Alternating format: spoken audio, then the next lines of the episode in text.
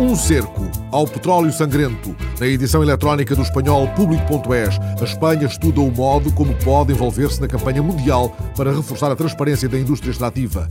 A iniciativa para a transparência das indústrias extrativas nasceu em 2002 para acabar justamente com a atual dinâmica aterradora de saque, guerra, sangue e corrupção. A semana passada houve uma reunião no Congresso Espanhol com deputados, técnicos governamentais, ativistas de ONGs e executivos das indústrias petrolíferas. A proposta-chave passa pela garantia de que todos os pagamentos ligados à indústria do petróleo serão públicos.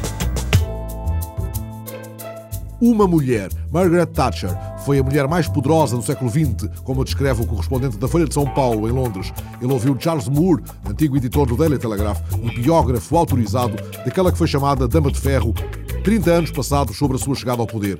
Ela era obcecada com a ideia de que o Reino Unido tinha fracassado política e economicamente depois da Segunda Guerra Mundial e queria restaurar aquilo que acreditava que eram as qualidades britânicas.